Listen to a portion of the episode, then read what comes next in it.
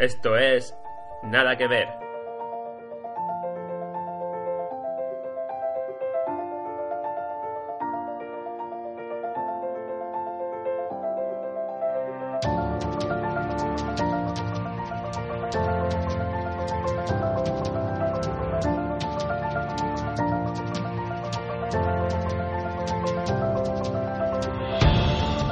Muy buenos días a todos nuestros oyentes, presentes y futuros. De nuevo estamos aquí en Nada que ver, realizando este nuevo podcast para vosotros. Desde Suecia, el señor Lidl Paco. El extraño Barbarrubia desde Alicante. Y yo, un servidor, Slevin Calebra. Y una semana más también nos acompaña nuestro tema principal, Spirit Triumphant de Dragano. Y arrancamos.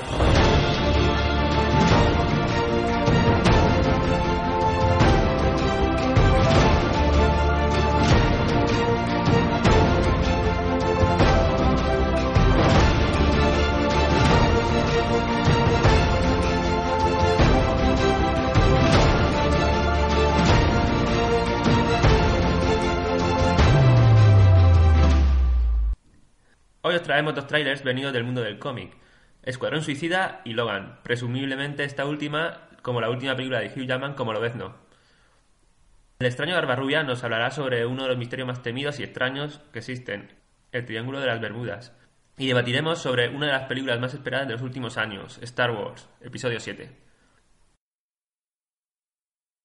Conectamos desde Suecia con Little Paco. ¿Qué tal, Little Paco? Muy buenas. Bueno, me han dicho por aquí que estás enganchado a Netflix. Sí, eh, ya me he puesto Netflix en plan colegas con gente de España y yo. Y nada, muy contento y a tope. Llevo un fin de semana no para. O sea, los demás pagan y tú disfrutas. No, yo pago también, pero cada uno pagamos un dinero que son 3 euros al mes, que sale unos 36 euros al año y vale la pena. Muy bien, muy Vale, bien. seguro. Buena idea para nuestros oyentes. Y desde Alicante, la rubia, ¿cómo vas? ¿Qué tal los carnavales? Hola chicos, bien, la resaca solamente ha sido mañanera y ya estoy aquí a tope con vosotros. Eso es que aún eres joven. Soy joven y además para ir al tema con la tertulia me disfracé de R2D2, el R2D2 más sexy del mundo, pero ahí estamos.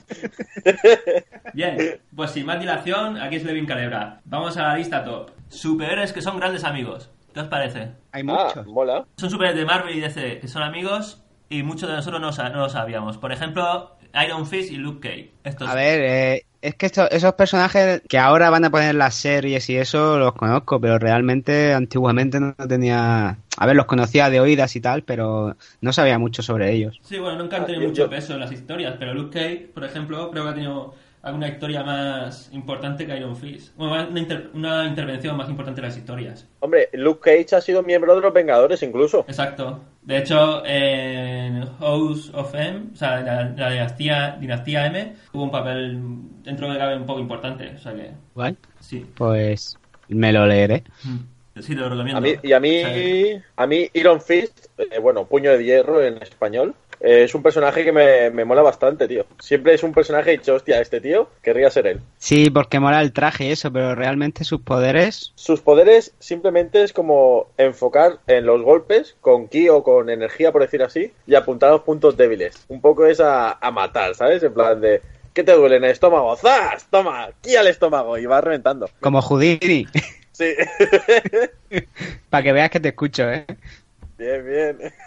Bueno, dos amigos más, Capitán América y Namor. Sobre esto no tenía ni idea, la verdad. Que eran amigos. jodas, ¿sí? No tenía ni idea. Yo tampoco. Además, Namor siempre lo he visto un personaje como una copia mala de Aquaman, aunque creo que se hizo antes que Aquaman. Sí, sí, mucho antes, creo. De Y- hecho, No, no, pero Namor revienta a Aquaman, ¿eh? Namor es mucha bestia. Ya, pero es que lo que he dicho antes, como no, no, que no, no, soy Marvelita, pues no sé mucho la- de Namor, la verdad. yo siempre he Pues visto esto a me- Namor una persona muy, muy arisca, muy solitaria, para ser Sí. amigo de, de Capitán América. Es que el, el problema en este Marvel, cuando las personas son muy solitarias, son muy suyas, siempre son amigos de Capitán América simplemente por lo honorable que es Capitán América, por el buen prototipo y siempre se hacen a- amigos de este, en plan de, tú pegas con nosotros. Pero la verdad es que lo desconocía. Dos amigos más son Iceman y Bestia, de los X-Men.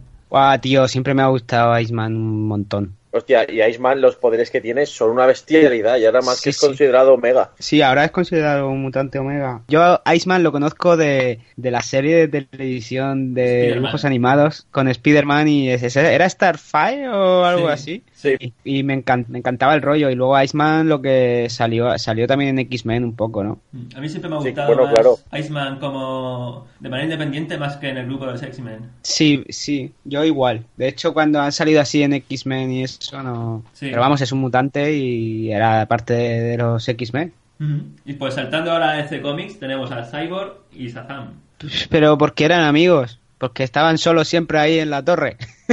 A uno porque no lo dejaban salir, que era muy pequeño, y el otro porque estaba siempre con el ordenador. No, yo creo que realmente aquí fue interés del, del Billy, ¿no? El Satan dijo, uy, quiero jugar con videoconsolas. Coño, un hombre con videoconsolas en el cuerpo.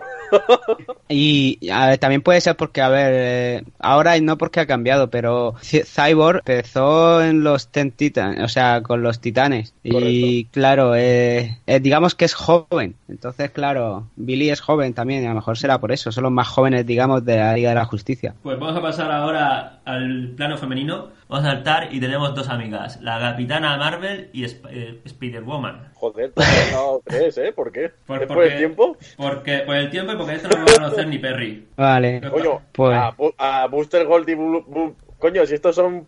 ¡Ah! ¡Los odio! Por eso, siempre están juntos, por eso son secundarios baratos. Hostia, Blue Beetle mola un puñado y Booster Gold también.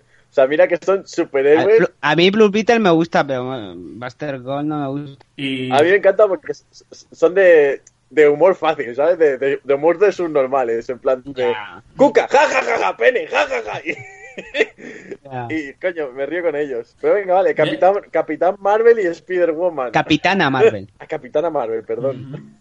la tenéis más abajo porque si queréis hablar de Ice y Five, No, déjalo, déjalo. Vamos con Capitana Marvel y, Spider-Woman. y, y Spider-Woman. No sabía yo que estas dos eran amigas, la verdad. Buenas amigas. Bueno, tampoco me interesa mucho, la verdad. Y tiene que ser de hace poco que son amigas realmente. Yo no recuerdo sí. historias antiguas que sean amigas. Sí, eh, de hecho hay una historia que se queda embarazada, ¿no? Spider-Woman y, y se va y la Capitana Marvel como que le ayuda, ¿no? Sí, me suena a mí, es en plan como que la lleva a un sitio para que la cuiden mientras que va a tener su hijo y eso. Tiene muy buena pinta ese cómic, porque es como a ver qué pasa cuando una superheroína se queda embarazada. Bien, pues vamos a pasar a dos amigos más. Vamos a pasar a un Flash y a un Linterna Verde. Wally West y Kyle Rayner. No lo sabía, pero me pegan. Tienen, Sí, pegan tienen mucho. Una...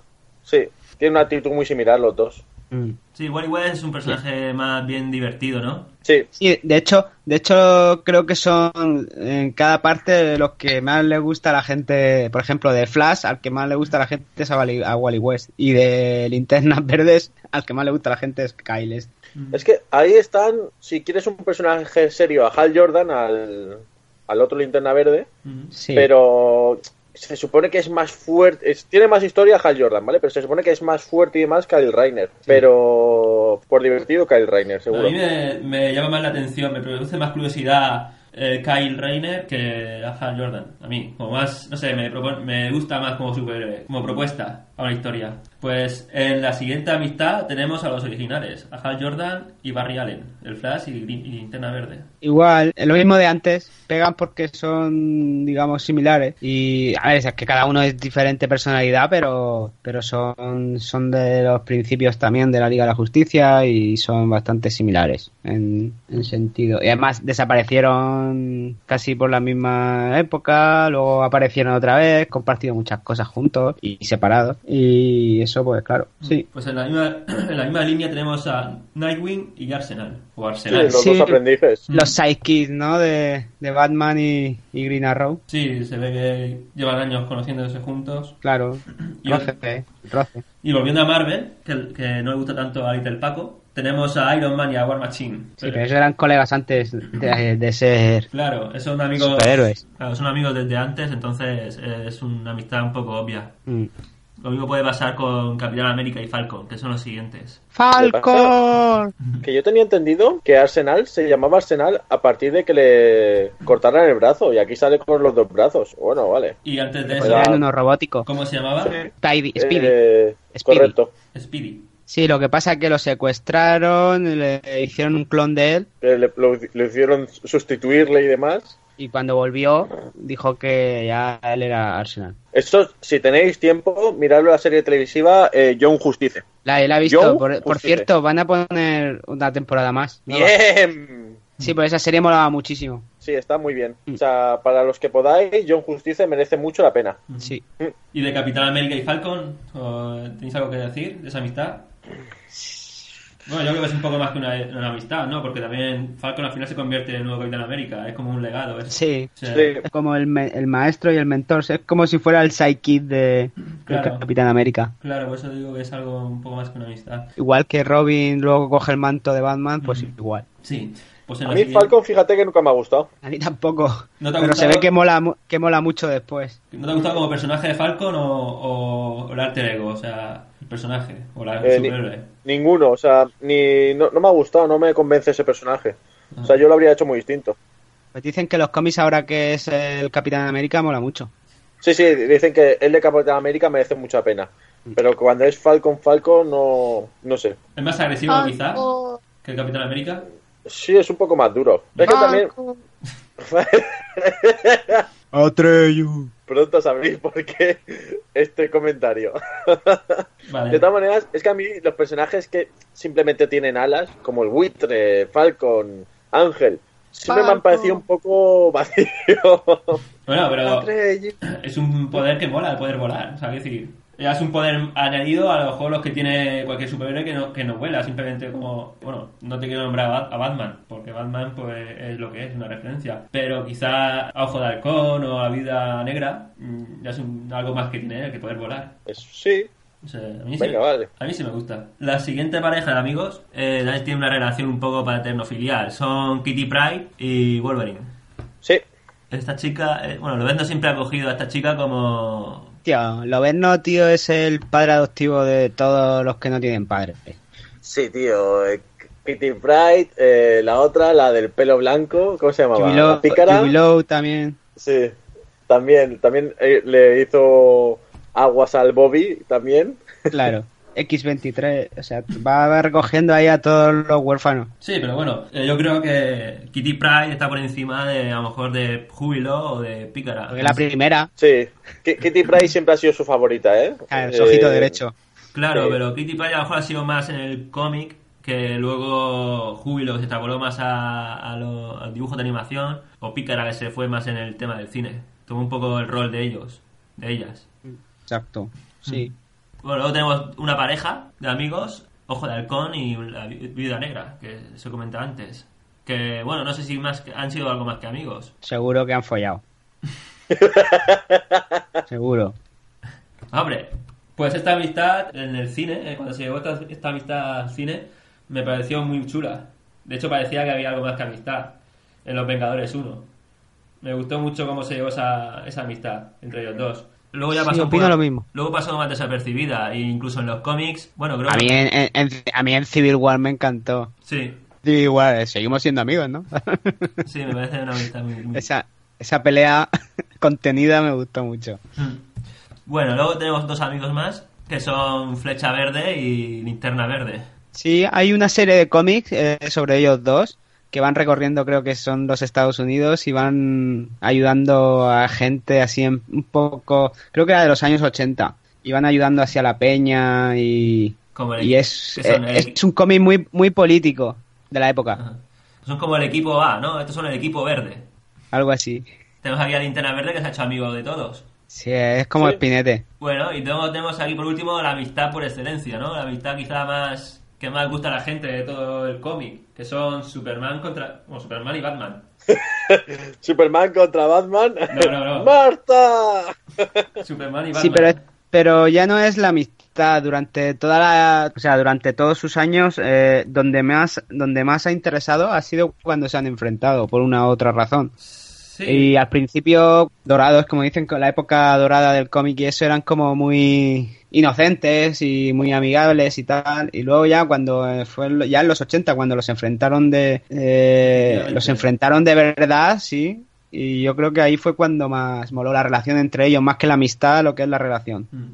Bueno, siempre, siempre se han, han tenido mucha admiración entre ellos, pero mucha rivalidad por la, porque son, realmente son eso, la luz y la noche. Incluso en la serie de, la de serie de Injustice, de Injusticia, Ajá, Superman le pide a Batman ser su, el padrino su hijo, hasta ese punto. claro. Vale. Sí, sí. Pues eh, hasta aquí son las mitades que han propuesto en esta lista. Bueno, la lista de www.vix.com, que no lo he dicho antes. Pero yo querría añadir una... Bueno, eh, querría añadir dos parejas. Una pareja formada por Deadpool y Spider-Man. Aunque Lo sabía que ibas a decir. Lo sabía. Sí, pero es la, esa es la segunda que se me ha ocurrido, porque antes que Deadpool y Spider-Man iba a decir Deadpool y Cable. Deadpool y Cable que son ahora, son ahora compañeros. Son pareja Sí, van a hacerlo en la película, en la segunda película de Deadpool. Ujú. Pero al final va a ir de ellos dos, como dice él en el final de la película. Dicen que sí. Sí, porque ahora, un poco volviendo al tema comercial, son los cómics que más, más están vendiendo, Deadpool y Cable. Y quieren basar esa película en, eso, en esos cómics, que son los que Yo espero, auge. yo espero que dejen hacer a Ryan Reynolds lo que le salga de la polla, que es lo que hizo en la primera y le vino muy bien. Porque si sabéis, no sé si sabéis, Jack, en la película de Batman, de, de Batman, eh, ya han, han quitado a, a Ben Affleck como director. O han quitado, ha renunciado él. Sí. Y parece pues que ya pinta mal las cosas con DC Slevin. ¿Que pintan mal o que pintan bien? Que pintan mal, porque ya si ya cambian el director, de a primeras de cambio, Bueno, pues si os gusta la Deadpool, podemos hacer un día una tertulia, una lista top con Deadpool. ok. Hombre, la película de Deadpool, soy fan número uno.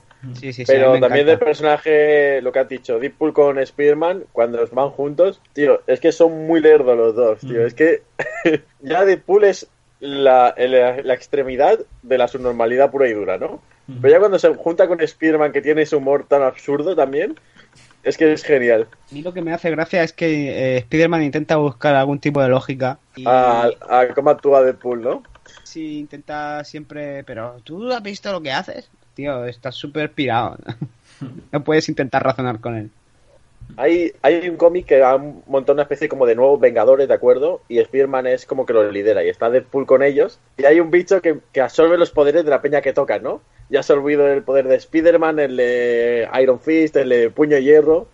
Y coge Deadpool y dice, hostia, me toca a mí, ¿no? Y dice todo, no, no, no, que cogerá tu regeneración. Y va con un par de huevos y toca al tío, ¿no? Y coge el tío y dice, es un robot y empieza, ti, ti, ti, cáncer, push, y muere de cáncer, ¿no? Y dice, tío, y si llega a coger tu regeneración, y dice, pero no lo ha hecho. Atreyu! Atreyu!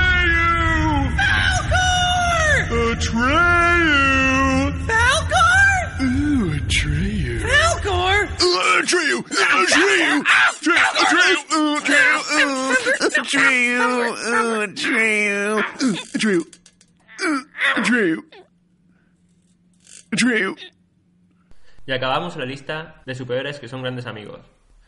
Pero no abandonamos del todo ese mundo de superhéroes, aunque sí que cambiamos de medio. Así que vamos a saltar directamente del papel al cine con nuestra sección Cuidado con el tráiler.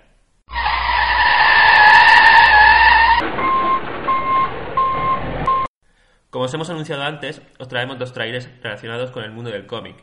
Pero no solo nos vamos a quedar con cada trailer en sí, sino además hay que destacar obligatoriamente los temas musicales que les acompañan esta vez. El primero de ellos, El Escuadrón Suicida, una película estrenada ya el 5 de agosto de 2016, distribuida por Warner Bros. El tráiler nuevamente supera la película, como pasó con Prometheus, con un perfecto montaje acompañado al son de un temazo que vendía una auténtica rapsodia cinematográfica. Aquí os lo dejo. Sácame de aquí, por favor. ¡Sácame ahora mismo! ¡Vamos!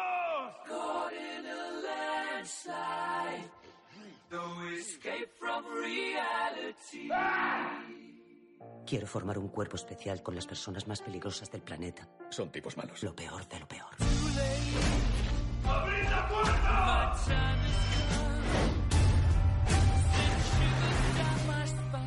¿Qué es esto? ¿Una prueba de animadores? Hola chicos. Deadshot, este tío se carga a la gente. Este es un cocodrilo y se come a la gente. Este quema a la gente. Tú estás poseída por una bruja que está como loca. ¿Qué has dicho? ¿Debería matar a todos y escapar? Perdón. Las voces. Estoy bromeando. No es eso lo que me han dicho. Este es el trato. Vais a ir a un lugar terrible. A hacer algo que os costará la vida. Vamos a salvar el mundo. Estoy deseando enseñarte mis juguetes. Vamos a divertirnos.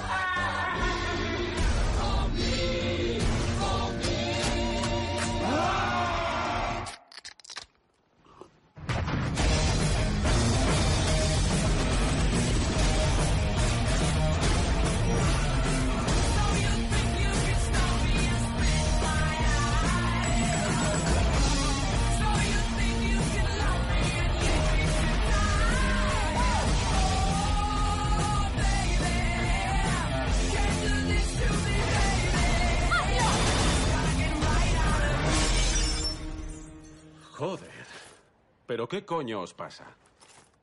Somos los malos. Es lo que hacemos.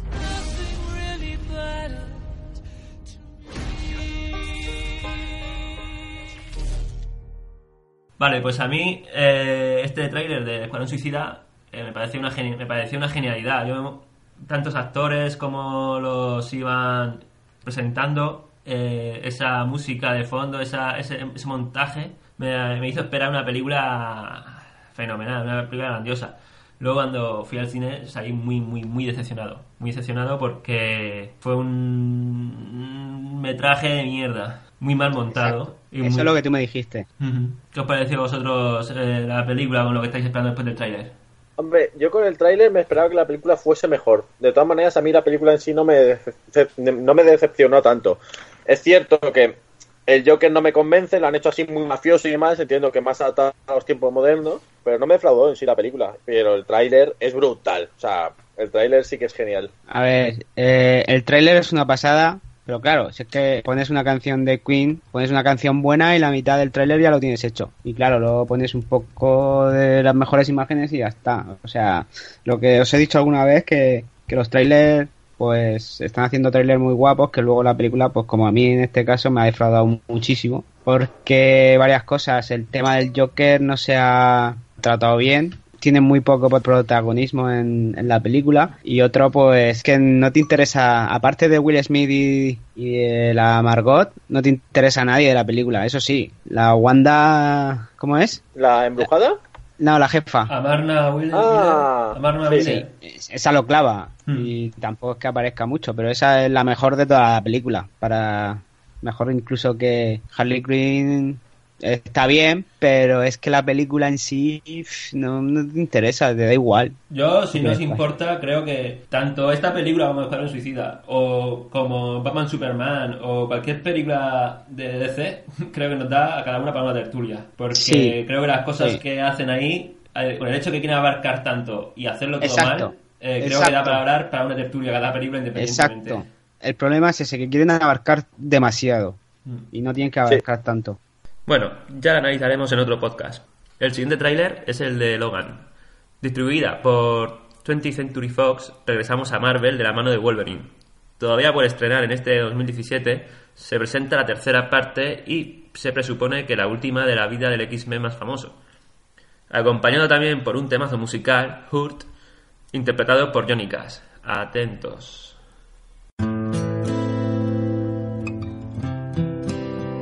Logan, ¿qué has hecho?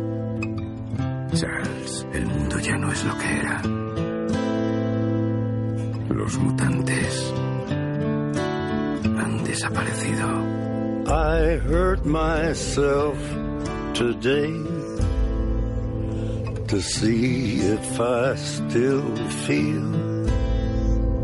I focus on the pain, the only thing that's real. ¿Quién es? Beneath the stain Es como tú. of time, Se parece mucho. the feeling disappear. Necesitan nuestra ayuda. You are Alguien vendrá. Alguien ha venido ya. I am still right here. And you could have it all.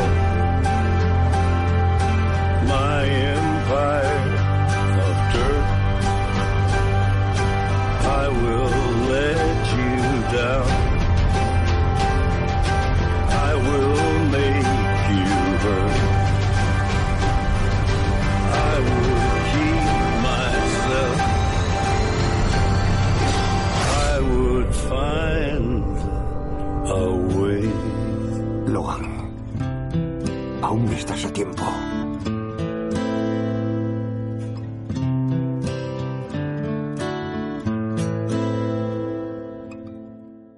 Y vale, queréis empezar a opinar si queréis sobre el tráiler. ¿Qué, qué esperáis? Viendo, viendo lo visto del tráiler, ¿qué esperáis de la película? Hombre. por ejemplo. Yo espero que por fin hagan una película buena, de la vez no. Porque se lo merece. O sea, en todas las películas es el personaje más querido, ¿vale? O sea, el- porque ha salido en todas.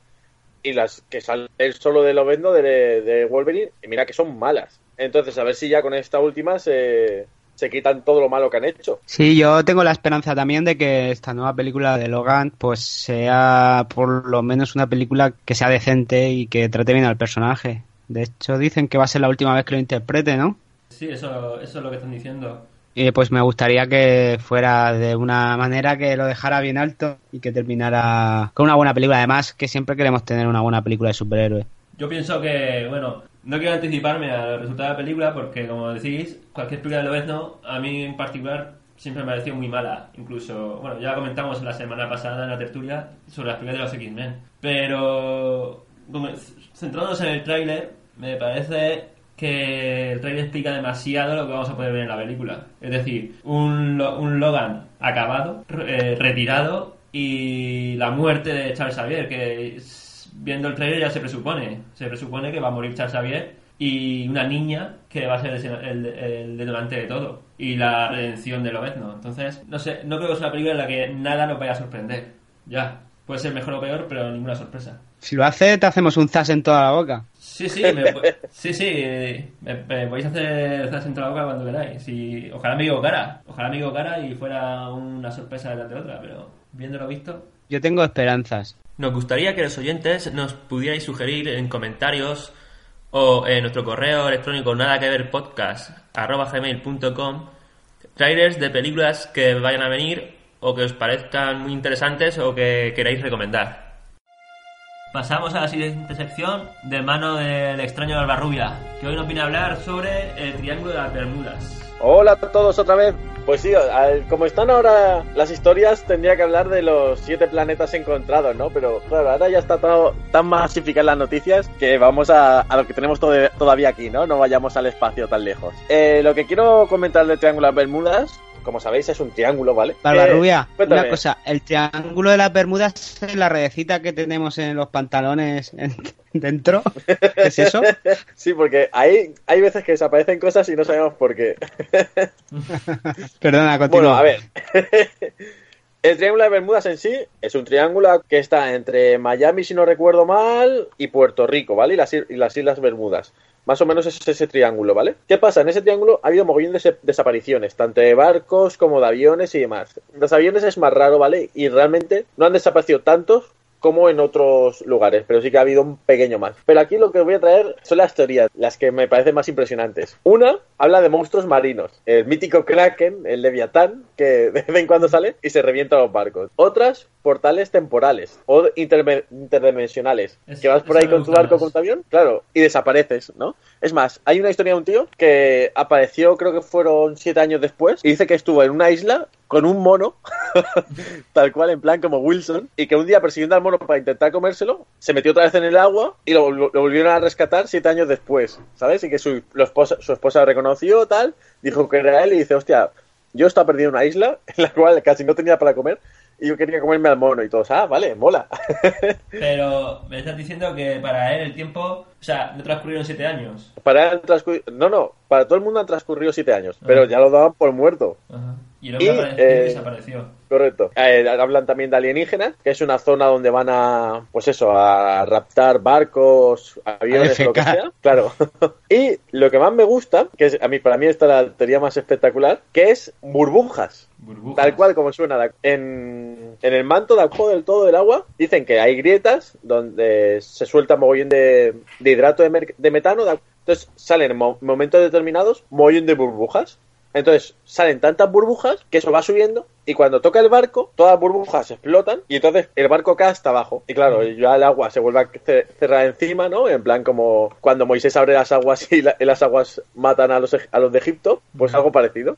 Y me parece brutal. Pero tienen que ser burbujas enormes. O sea, no puede ser tan. O sea, no ser. hace falta que sean enormes, o burbujas enormes, o millones y millones de burbujas. Pero millones, millones de burbujas de- para provocar ese vacío debían de explotar al mismo tiempo, ¿no? O sea, Claro, pero tú, tú, por ejemplo, si pones una pajita en un vaso y soplas, las burbujas van de abajo a arriba y van explotando a medida que so- toca la superficie. Imagínate que soplases tan rápido que no hubiera espacio entre burbuja y burbuja. Cuando llegase a la superficie y el barco cayese, reventaría todas las burbujas hacia abajo, mientras que agua de arriba se te va poniendo encima del barco. Pero todas estas teorías, o sea, muchas, no me cuadran. Por ejemplo, las, las teorías sobre monstruos marinos o, o esta de las burbujas no implicaría el tema aéreo. O sea, los aviones que han desaparecido. Las burbujas sí, porque son de metano, dicen que sube y eso también jode los aviones, ¿vale? Eso sí que no lo tengo muy claro porque a mí me gusta la, la de los barcos, como ya he dicho, los aviones tampoco han desaparecido tantos como en otras partes del mundo, pero el metano sí que afecta y la de cierto que el monstruo marino no caza aviones, eso sí. Pero dicen que las burbujas de metano,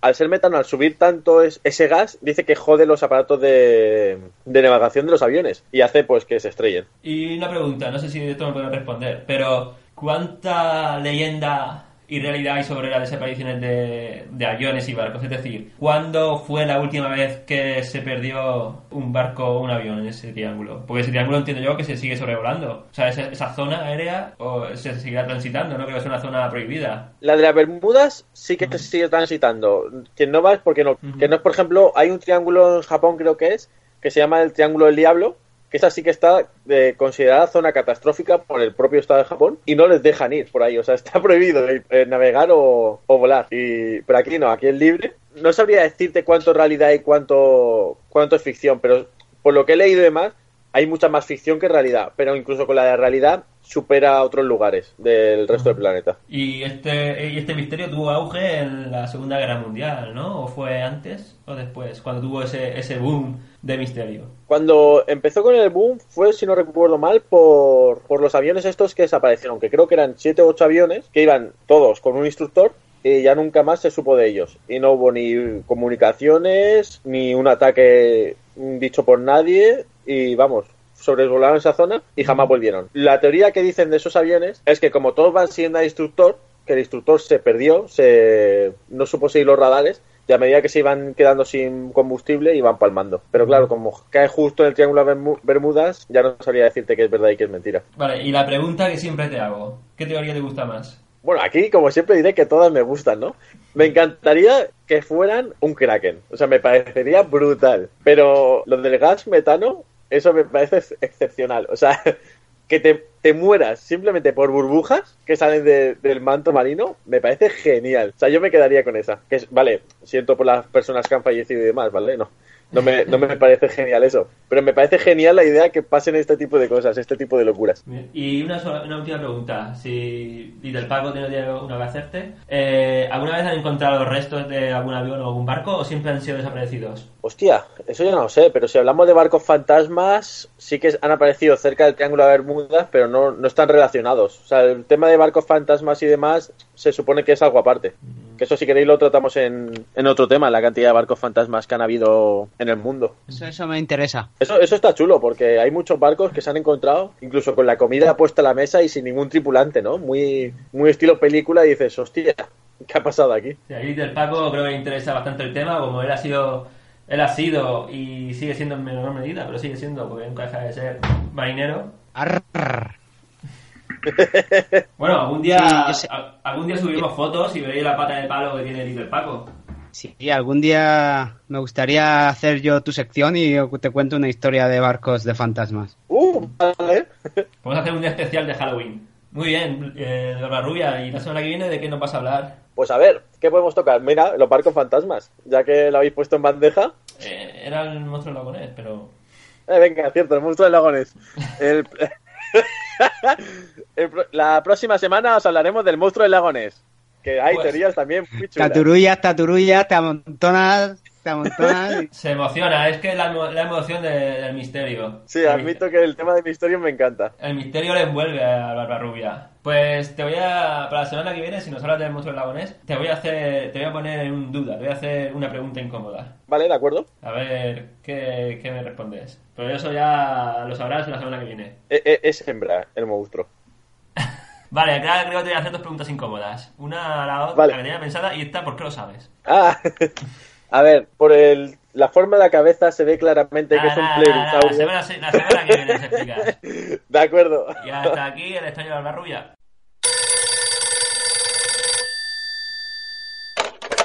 Funeraria Santa Lucía, buenos días.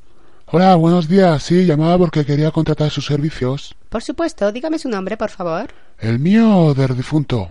Dígame el suyo primero y luego continuamos con el Ah, vale, vale. Atreyu, me llamo Atreyu.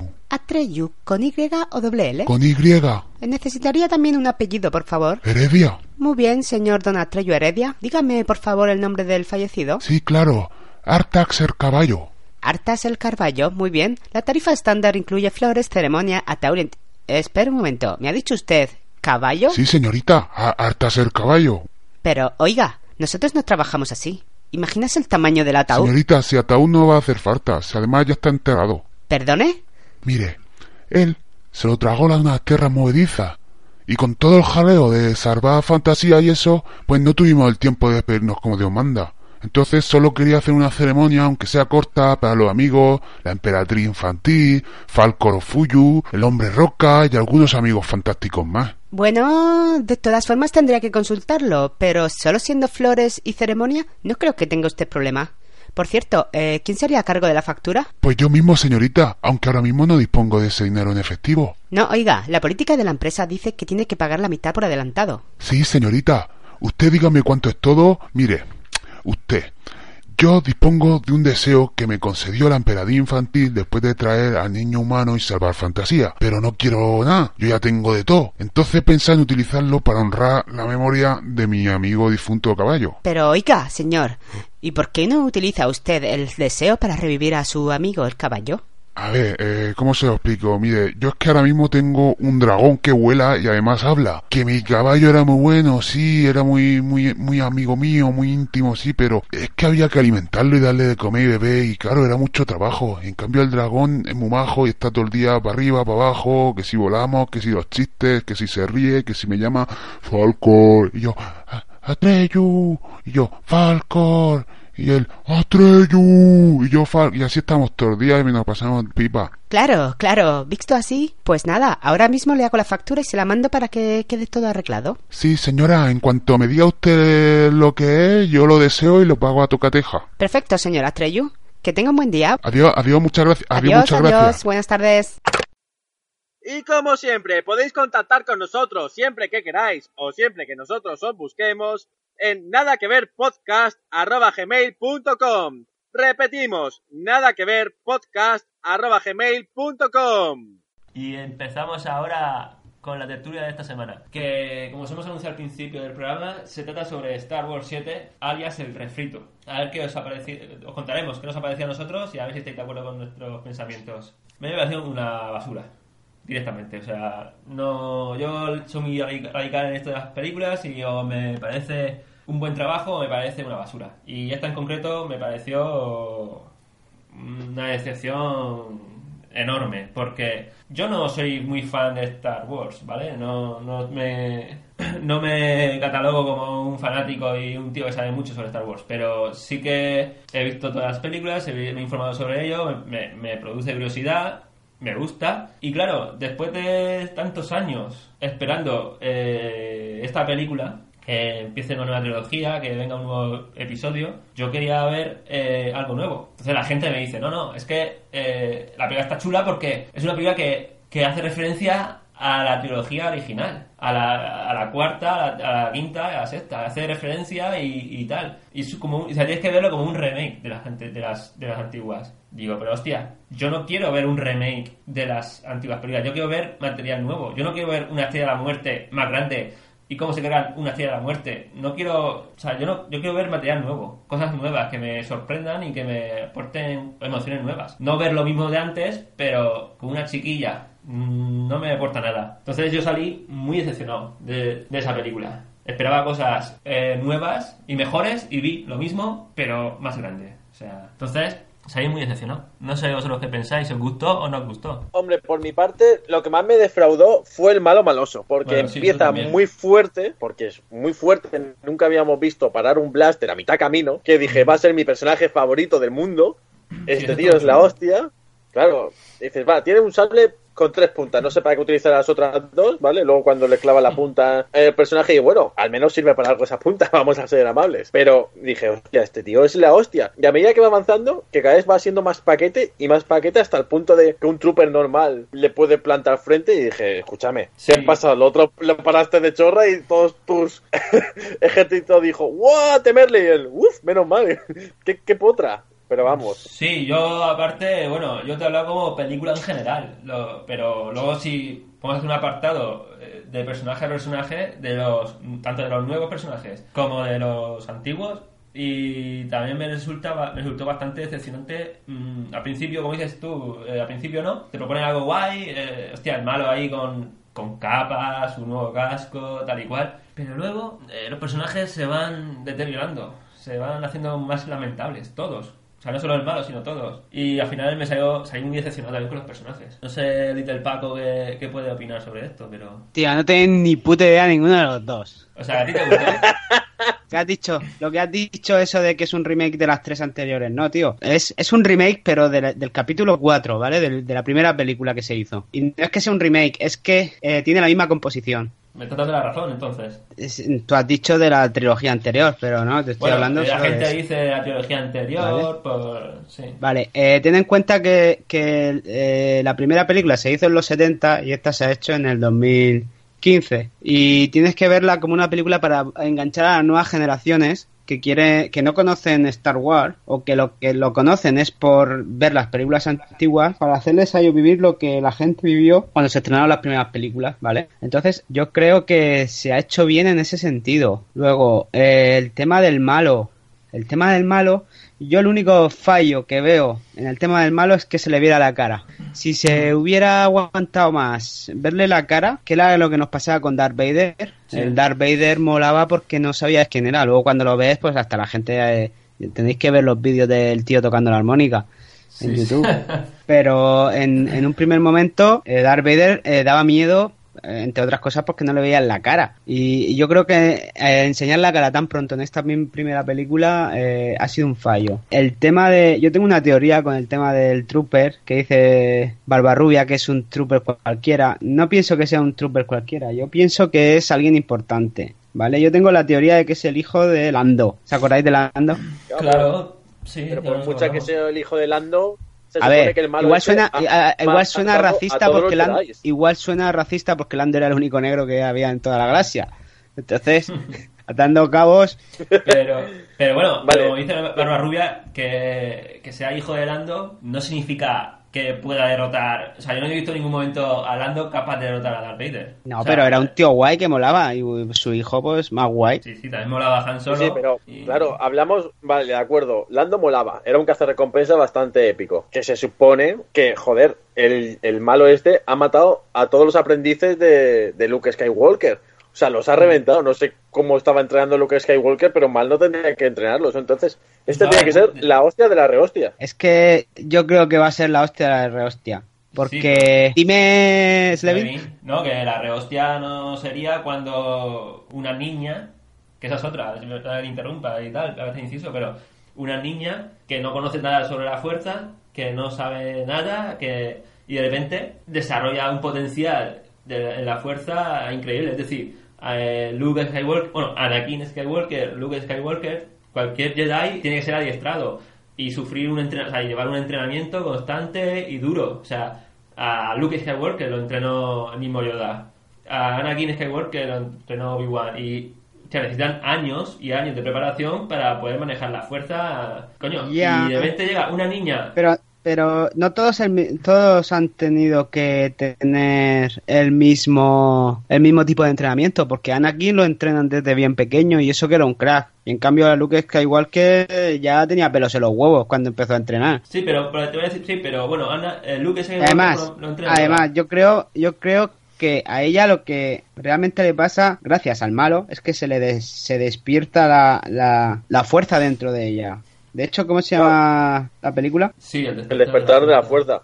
Exactamente. Claro, yo estoy de acuerdo que la chica sea poderosa en la fuerza, porque puede ser más, eh, ¿cómo se dice? Eh, más afín a la fuerza, ¿no? A la, al comer la bola, ¿no? A mover objetos, pero esta tía la verdad es que tiene que ser bastante poderosa porque es afín a todo, lo- todo el rango de la fuerza, ¿eh? Claro, es que yo no digo que esta chica eh, no sea mejor que los demás, vale, pero coño, no puede ser, o sea, que es que ni siquiera has entrenado, es decir, no es que sea más, tenga más facilidad, vale, puedes tener facilidad y entrenas y te es más fácil, pero es que la chica no ha sufrido, no ha llevado a cabo ningún tipo de entrenamiento, o sea, nada, es que ni siquiera le han explicado lo que es la fuerza, o sea, simplemente la atan y de repente dice, no, tú vas a hacer lo que yo te diga, pero así, de- del tirón, o sea, coño, y luego se enfrenta contra eh, Kylo Ren, que se supone que es la mega hostia, y el sucesor de Darth Vader, porque vamos, Darth Vader era un malo, bueno, ha sido, la gente puede considerarlo como uno de los mejores villanos del cine, y, y eso, bueno, y eso que en el episodio 4 apenas salía, pero coño, eh, eh, creó una expectación y un temor, o sea, era decir, Darth Vader, o salir a pantalla y la galaxia se, se cagaba.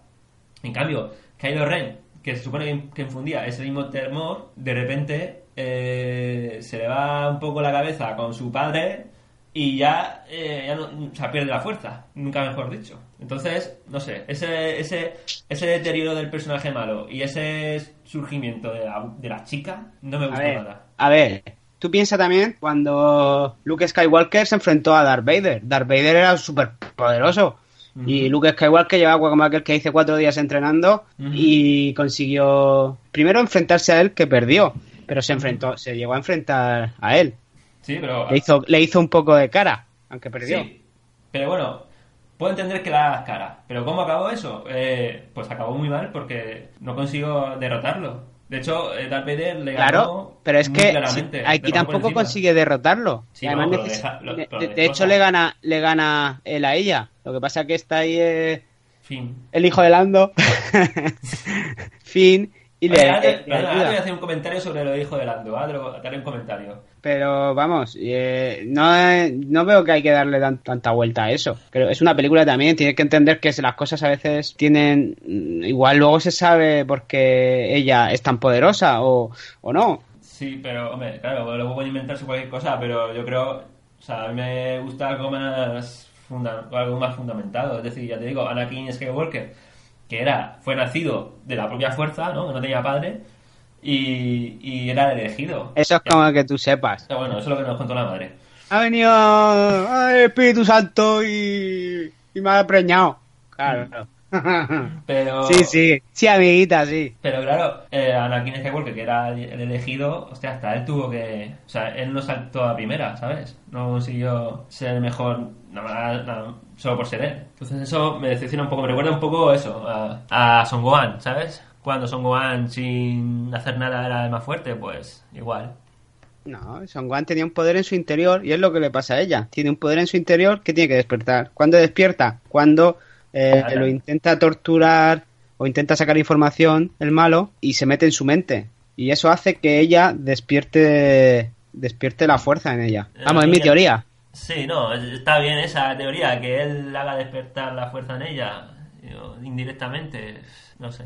Ya te digo que a mí mm, eso aparte me dejó también un poco raro. El culo torcido. Sí, sí, no me gustó eso. Bueno, luego está que Finn, eh, como dice Barbarrubia, que un trooper haga frente a Kylo Ren. Pero que no es un trooper cualquiera, que seguro que era un crack. Lo que pasa es que no quería matar a la gente, simplemente, pero era un buen guerrero. Pues eh, traigo el comentario que te iba a decir del hijo de Lando. Antes de estrenarse la película, sacaron las figuras de, de Star Wars y no recuerdo qué compañía fue. Sacó una taza con, con Finn impre- impreso, ¿no? Dibujado en la taza. Y en la cajita de la taza venía el nombre de, de Finn Lando, ¿sabes?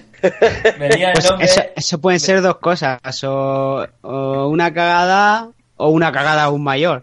Sí, sí, de hecho lo catalogaron como una cagada. Le pusieron el apellido de Lando a Finn en esa caja, o sea, en ese, en ese producto. Y tuvieron que retirarlo todo. Entonces, no sé si fue un mega spoiler o, o un error, pero un error, como dices tú, por ser dos, dos negros en el espacio, tienen que ser familia. Sí, de hecho sabéis que en la primera trilogía la única mujer es Leia. No sé, y la Rubia, ¿tú qué opinas? ¿Sobre que pueda ser Lando o...? No, sobre los personajes, sobre que ella despierte la fuerza así, sin más. A ver, lo que yo os he dicho, yo me creo que puede ser afín a un tipo de fuerza, ¿de acuerdo? O sea, que eres la hostia comiendo mentes. Vale, es, eres más afín a ese tipo de cosas. Que eres la hostia en la predicción, ¿vale? En- ¿Cómo se llama esto? Como lo- en la predicción esta que tienen los Jedi del futuro, un poquito, que por eso tienen tantos re- reflejos. Cojonudo. Pero es que esta tía es buena en todo. Entonces digo, venga, vale, puedes ser buena en todo. Puedes hacer frente, como dices tú, con un poco de entrenamiento. Pero es que el malo, es que no. Para mí no hay por dónde cogerlo. O sea, que se te venga la más. Es como Bruce Lee, dice, hostia, soy Bruce Lee tal. Y va aquí, barba rubia. Resulta que soy la hostia y lo reviento. No, no, no puede ser. O sea, necesitaría al menos, por muy bueno que sea, haber entrenado un poco. Es como, como Sasuke y Naruto, ¿vale? O sea, eh, ¿qué pasa? Naruto tiene- puede tener el mismo potencial que Sasuke, pero hasta que no se entrena no puede reventarlo, ¿sabes? Algo así. Yo eh, miro más en el tema de Matrix. Sí, mira, pero antes he hecho una- un pequeño comentario con lo de refiriéndome a Matrix. Por ejemplo, Neo, siendo el elegido, no es capaz de saltar el edificio.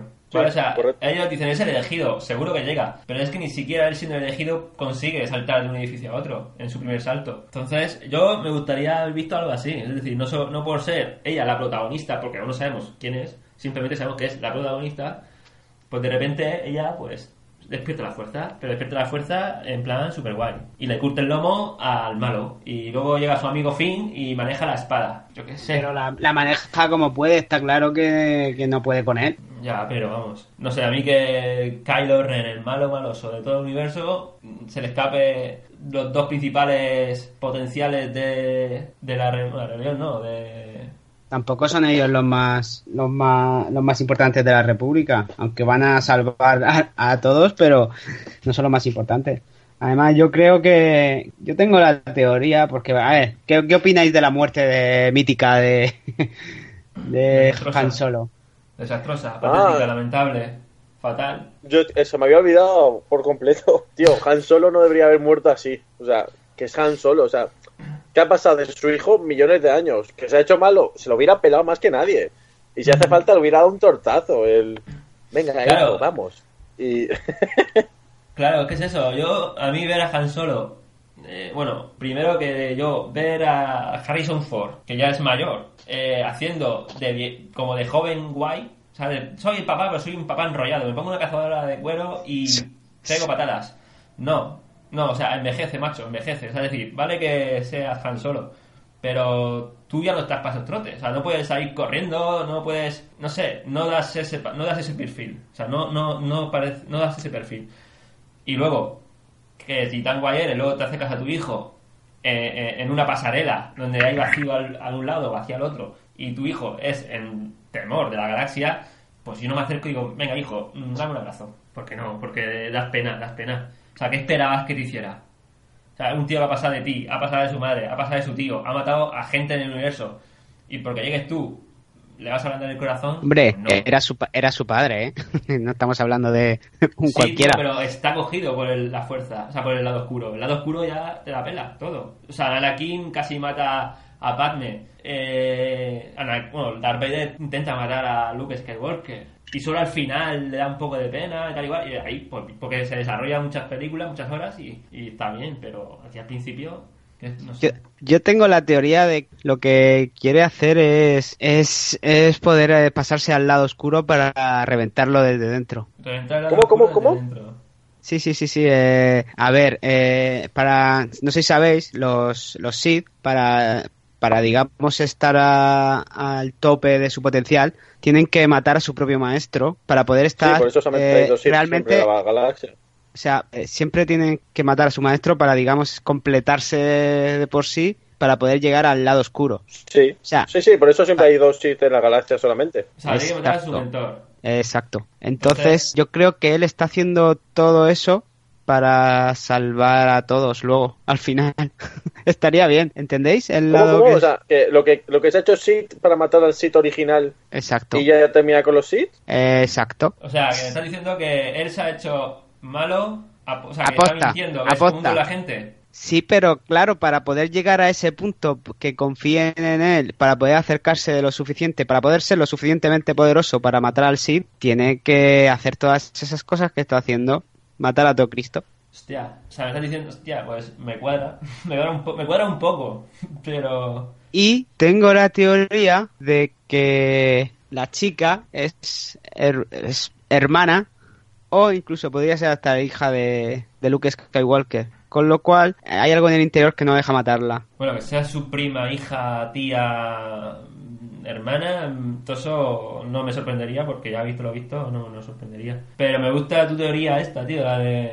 Me gusta la teoría de que se haya hecho... O sea, de que sea un doble agente, que esté ahí para acabar con el malo, de- o sea, con el primer Sith. Porque bueno, no sé quién es su maestro, ¿su maestro quién es? Porque es que veo un tío ahí gigante, pero no sé quién es. Sí, aparece ahí un poco eh, Voldemort, ¿sabes? Ahí un poco Ah, en borroso. sí. Y, y aparece un poco, bueno, no se conoce nada de él y lo dejan claramente para las próximas películas. Ah. Pero vamos, está claro que es el maestro Sid. Entonces, yo creo que él lo que quiere es acabar con el lado oscuro y la única manera que tiene es, Hacerlo es acercarse. Sí. Porque, O sea, de hecho, de de- de hecho, eh, él admira mucho a su abuelo, que era Darth Vader, y puede ser porque Darth Vader al final fue el que se cargó al, al emperador, al Sith que había.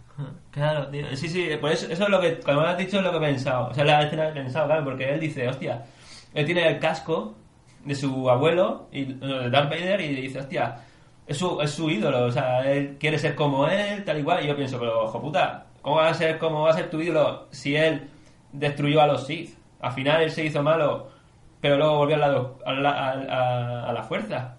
Claro, eso ahora me cuadra. Claro, Que, eh, que él admire eso, que quiera hacer como él, o sea, quiere hacer un, un Itachi. Sí, exactamente. Él se quiere meter, digamos, en el lado malo para poder eh, cargárselo desde dentro. Y la única manera que tiene es eh, pasar al lado oscuro. Eh, bueno, esa es mi teoría que sería... Hostia, pues esa teoría es buena. Ahí, ahí Ya. ya el personaje cambia bastante.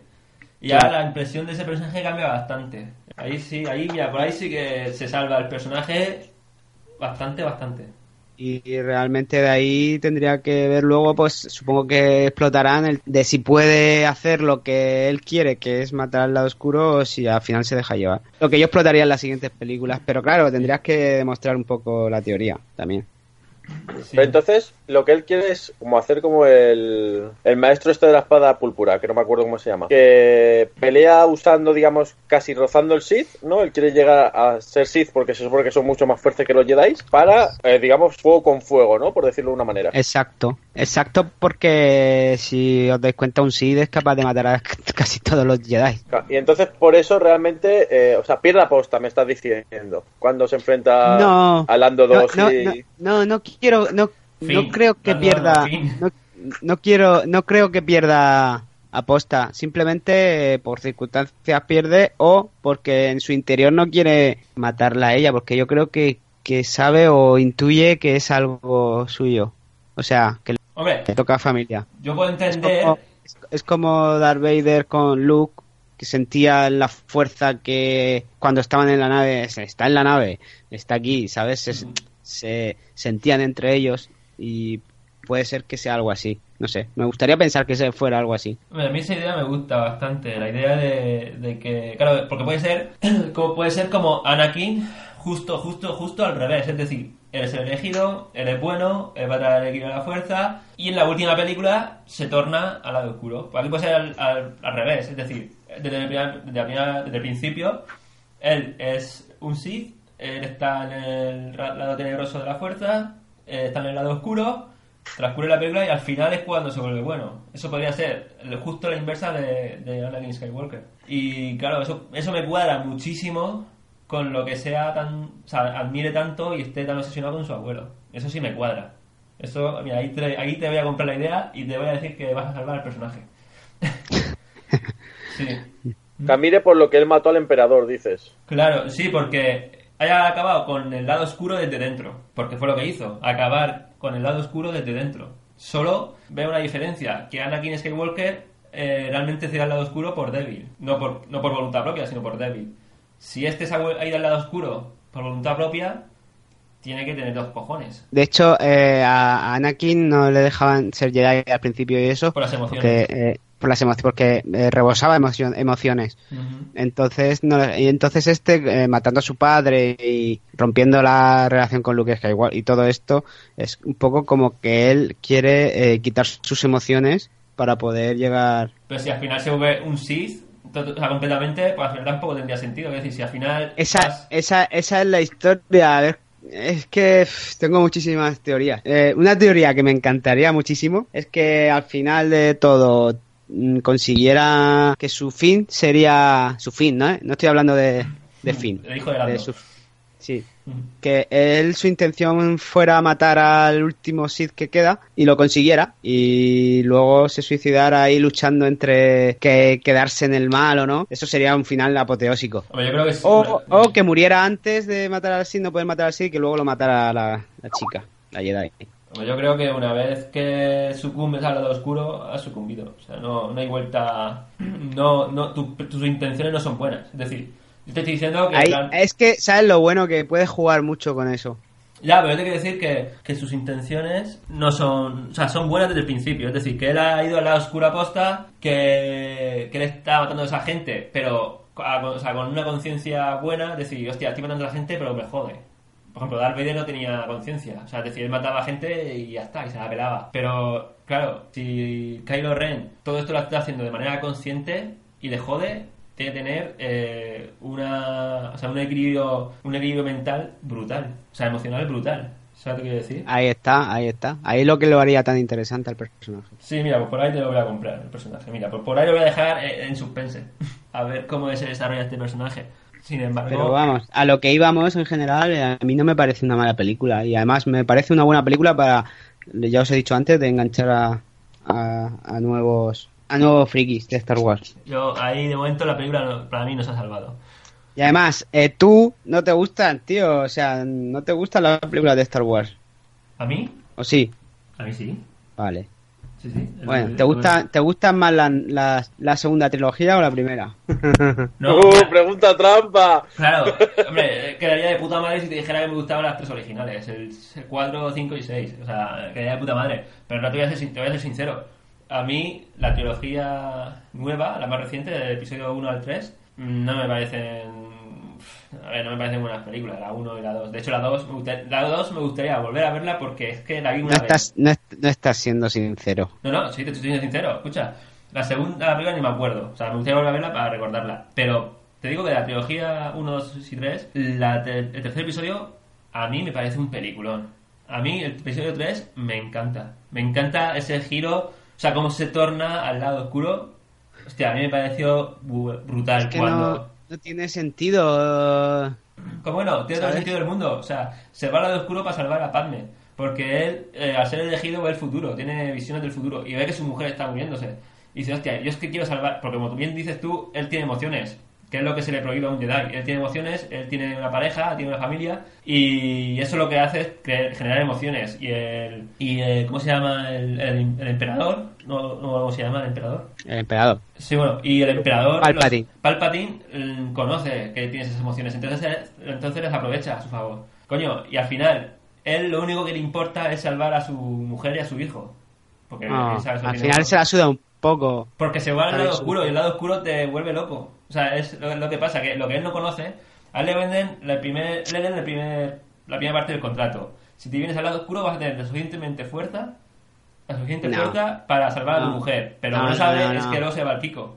No, no, no, no, no me convence. Ahí lo que tendría que haberse muerto Padme antes de que él se, se le fuera la pelota del todo. ¿Entiendes? Que hubiera tenido los chiquillos, que se hayan llevado los chiquillos y que ella hubiese muerto. Entonces a él ya se le va la pinza del todo. Entonces sí que me cuadraría. Pero de la otra manera, a, no. A mí sí que me mola, porque es el- lo que dices Levin, ¿no? Tú ves un futuro y dices, hostia, necesito ser fuerte para evitar ese futuro. ¿Qué pasa? La lías parda. O sea, porque sí, al hacerte fuerte estás generando ese futuro, pero es un poco... Yo, yo lo veía, lo vería leal, ¿no? Y, y real, lo que puede pasar. Es que como vosotros os sabéis la teoría de que Batman es el Joker. Hay una Yo teoría, por ejemplo... sé la de que, va- que el Joker es Robin, pero... Vale, pues hay una teoría, ¿no? Que se está enfrentando la Liga de la Justicia contra el tío más poderoso del universo, ¿de acuerdo? Y va a destruir todas las realidades y todos los universos. ¿Qué pasa? Batman es el único que puede evitarlo, ¿no? Con su intelecto y demás, salía parda y lo va a derrotar. Y justo este lo manda al pasado cuando está muriendo. O sea, mata al, vamos a llamarlo emperador oscuro, y lo manda justo al pasado, ¿vale? Al callejón donde está con sus padres, ¿de acuerdo? Donde matan a sus padres. Entonces él se da cuenta que está en ese momento, se ve, a sus padres acercarse, ve a, a él pequeño y dice, hostia, tal, voy a evitar el asesinato de mis padres, tal. Y se da cuenta que nadie viene, que nadie viene, y dice, hostia, no me jodas. Se mete la mano en la chaqueta y saca una pistola y dice, no me jodas, que tengo que ser yo el que mata a mis padres. Porque si no mata a sus padres, Batman jamás se va a crear. Por lo tanto, pasará eso y el emperador este destruirá todas las realidades, ¿no? Y entonces, para, digamos, para crearse a sí mismo, debe forzar un- una realidad. Es como esto, ¿no? El, hostia, para salvar a Padme, tengo que hacerme más fuerte. Y luego, haciendo, haciéndose más fuerte, la puede matar sin darse cuenta. Es como, no me jodas, la ha liado pardísima. Pero, pero yo lo, veía, lo veo lógico. Después de esto me acaba de explotar la cabeza. Sí, a mí también. Pero insisto en que, bueno, a mí episodio 3 me parece una película excepcional. Visualmente me parece excepcional. Y bueno, cómo se revela su maestro y casi hermano Obi-Wan. Se va tanto la pinza y la desesperación por salvar a Padme que no ve nada más que solo no sea salvarla. A mí me pareció una película muy, muy, muy, muy chula. Pues no. Bueno, A pues- ver, de las tres es la mejor, pero... Pues si no queréis añadir nada más, ya llevamos media horita de tertulia. Así que si queréis lo dejamos aquí. Eh, ¿algún, ¿Alguna sentencia, Barbarrubia, de la película, del refrito? A mí, sinceramente, no me gustó. Ahora, con la nueva teoría de Paco Jeans, Little Paco, eh, voy a darle una oportunidad más. Voy a fiarme. Y bueno, y Paco y Little Paco, ¿qué te parece entonces? ¿Alguna conclusión de lo que hemos hablado? Eh, la conclusión es que no me parece mala película. Me parece una película bastante decente. Se la enseñaré a mi hijo cuando, cuando sea mayor, un poquito mayor, porque creo que ya cuando le, si le enseño las tres primeras eh, ya queda demasiado viejo y me va a llamar arcaico. Entonces Hmm. podré empezar por esta película. Muy bien. Bueno, pues yo espero, yo espero que las dos siguientes eh, compensen con creces la, el episodio 7. ¿Siete? 7. Es que estoy aquí leyendo el puto... No, yo espero que las dos siguientes compensen el episodio 7. Porque salí muy decepcionado y esperaba mucho, mucho, mucho, mucho más y mucha novedad. Así que esperemos a ver cómo avanza la saga y si Little Paco tiene razón, que espero que sí la tenga porque me parece un giro muy, muy, muy chulo. Así que damos Sí. por cerrada la tertulia de hoy. Pelos, figuritas y muchas cosas bonitas fueron los ingredientes secretos para crear a las nenitas perfectas. Pero el profesor Undomium añadió un ingrediente más a la poción: el chapapote. Y así nacieron los nada que ver. Y ahora con sus ultra superpoderes, Slevin, Barbarrubia y Electropacos consagran su vida para luchar contra el crimen y las fuerzas del mal.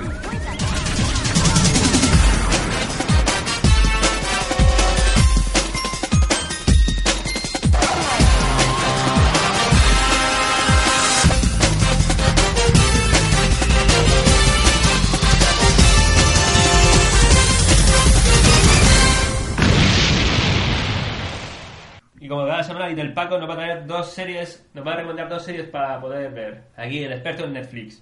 Recomendaciones. Hola, buenas a todos. Estamos otra vez aquí y os voy a hablar de un par de series que me han gustado mucho, la verdad.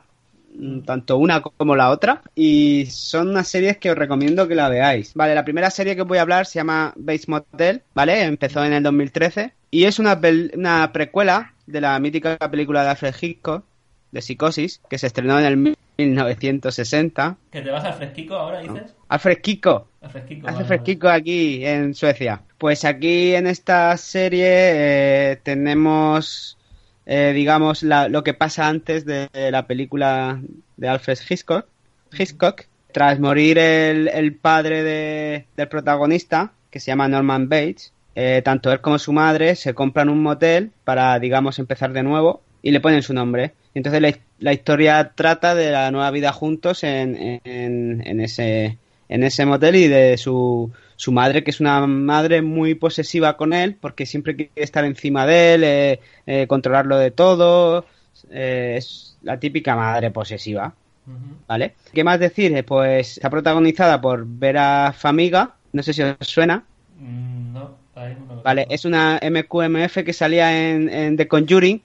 Vale, vale. ¿Os acordáis de la película de The Conjuring? Sí, esa, esa, pero esa no era de Kim Basinger. no, tío. The Conjuring es, es, un- es la película de, digamos, de terror, donde una familia investigan, vamos, son como los, eh, los Iker Jiménez de, de Estados Unidos de los años 60. Anabel. Ah, Anabel. No es Anabel, es Sí, la otra. Anabel es una es una precuela. Sí, sí, he visto ambas. Pero se llama Vale. The Conjuring, ¿se llama? The Conjuring es el nombre eh, en inglés. En español Expediente Warren. es Expediente Warren, Claro, ¿vale? Expediente Warren. Pues la protagonista es la, digamos, la señora Warren. Y esa es una MQMF.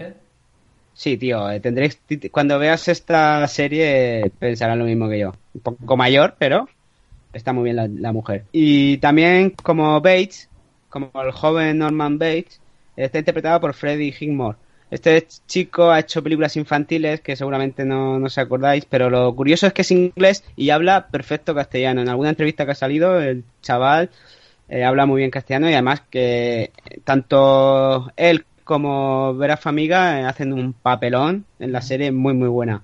Y ahora está viendo la última temporada, que es la temporada, si no me equivoco, 4 o 5, y es ya la, la que va a ser el final, y la están estrenando ahora mismo. Y la recomiendo bastante bien. Está muy bien la serie. Y la siguiente serie es. Y la siguiente serie es Fargo, ¿vale? Es una serie policíaca eh, con un humor muy negro. Y está basada en la película del 96 que hicieron los hermanos Cohen, con el mismo nombre, Fargo. No son la misma historia, pero comparten el mismo mundo, digamos. eh, los mismos paisajes, el mismo tipo de humor, la violencia. Y puede ser un poco lenta a veces, pero el humor y las historias son muy buenas. Y yo esa serie os la recomiendo también mucho. Lo bueno es que las historias cambian por temporada, no son las mismas historias. Y tenemos actores muy, muy famosos. A ver, en la primera temporada tenemos a Billy Bob Thornton y a Martin Freeman. Y tenemos también a Colin Hanks, que salía en Dexter también. Y en la segunda tenemos a Kristen Dunst. ¿Sabéis quién es Kristen Dunst, no? claro. La, la que hacía de Mary Mary Jane, Jane. en las películas antiguas de Spider-Man. Y tenemos a Jesse Plemons, que este es el. Salía en Breaking Bad, el rubito ayudante que se busca al final, Sí. que ya sabéis Sí. lo que pasa con él. Y luego está Patrick Wilson. Patrick Wilson, ¿sabéis quién es? Ahí, bueno. Vale, Patrick Wilson ha hecho películas como Watchmen, que hacía de búho nocturno. Y por casualidad es también es eh, compartida con Vera Famiga en la película de Conjuring, que hemos dicho el expediente Warren, era el señor Warren. Y eh, está muy bien la serie, tanto la primera como la segunda temporada. Eso sí, os puede parecer un poco lenta, pero ahora mismo todas las series les están dando un rollo lento, no sé por qué. Pero a mí no me desagrada. Si cuentan una buena historia, no me importa que sea lenta. Y la nueva temporada, que no sé cuándo va a venir, pero dentro de poco, la van a protagonizar Ewan McGregor. Sí. eh, sí, y eh, María Elizabeth Winstead. Esta chica es una chica muy joven que está de buen ver, que salía en Sky High. ¿Os acordáis de la película Sky High? Que era de superhéroes que iban a la escuela, de niños. Ah, sí. Por la morena, que ha crecido con todo lo que eso conlleva. Mm. Y tiene buena pinta. Yo a mí esa serie me gusta mucho. Yo os he dicho es un humor muy negro, te ríes, pasan cosas muy locas y, y en un ambiente muy muy digamos es una parte de Estados Unidos muy fría con mucha nieve y no sé me recuerda un poco a, Su- a Suecia. Muy bien. Y hasta aquí mis series recomendadas. Eh, una cosa, eh, estas dos películas están Series. estas dos series, perdona, están basadas en películas, ¿vale? La semana que viene os traeré una serie basada en película y otra serie basada en cómic. Muy bien, pues Vale. aquí estaremos escuchando tus recomendaciones. Nada, eh, nos despedimos hasta la semana siguiente, hasta la semana que viene. Dejamos a Little Paco con sus series y Netflix. Así que nada, Little Paco, nos vemos la semana que viene. Muchas gracias por invitarme a vuestro programa y espero poder hablaros un poco más eh, la semana que viene, si Dios quiere. Muy bien. A vuestro, será nuestro programa, ya digo borrado del grupo. No, no, eh, es vuestro programa, a mí me invitáis todos los- todos- todos- todas las veces. Y nada, eh, Norma Rubia, a ver qué te nos trae la semana que viene. Ven buscando, sigue buscando misterios para que nunca nos falten. Sí, bueno, hasta luego. Misterios me temo que nunca van a faltar. Y más ahora que podemos ir a otros planetas a encontrar más. O sea, que genial. Que hay vida, 100%. Está Demostrado. demostrado que hay vida. Según Barbarrubia, hay vida no en uno, sino en los siete En los planetas siete. encontrados.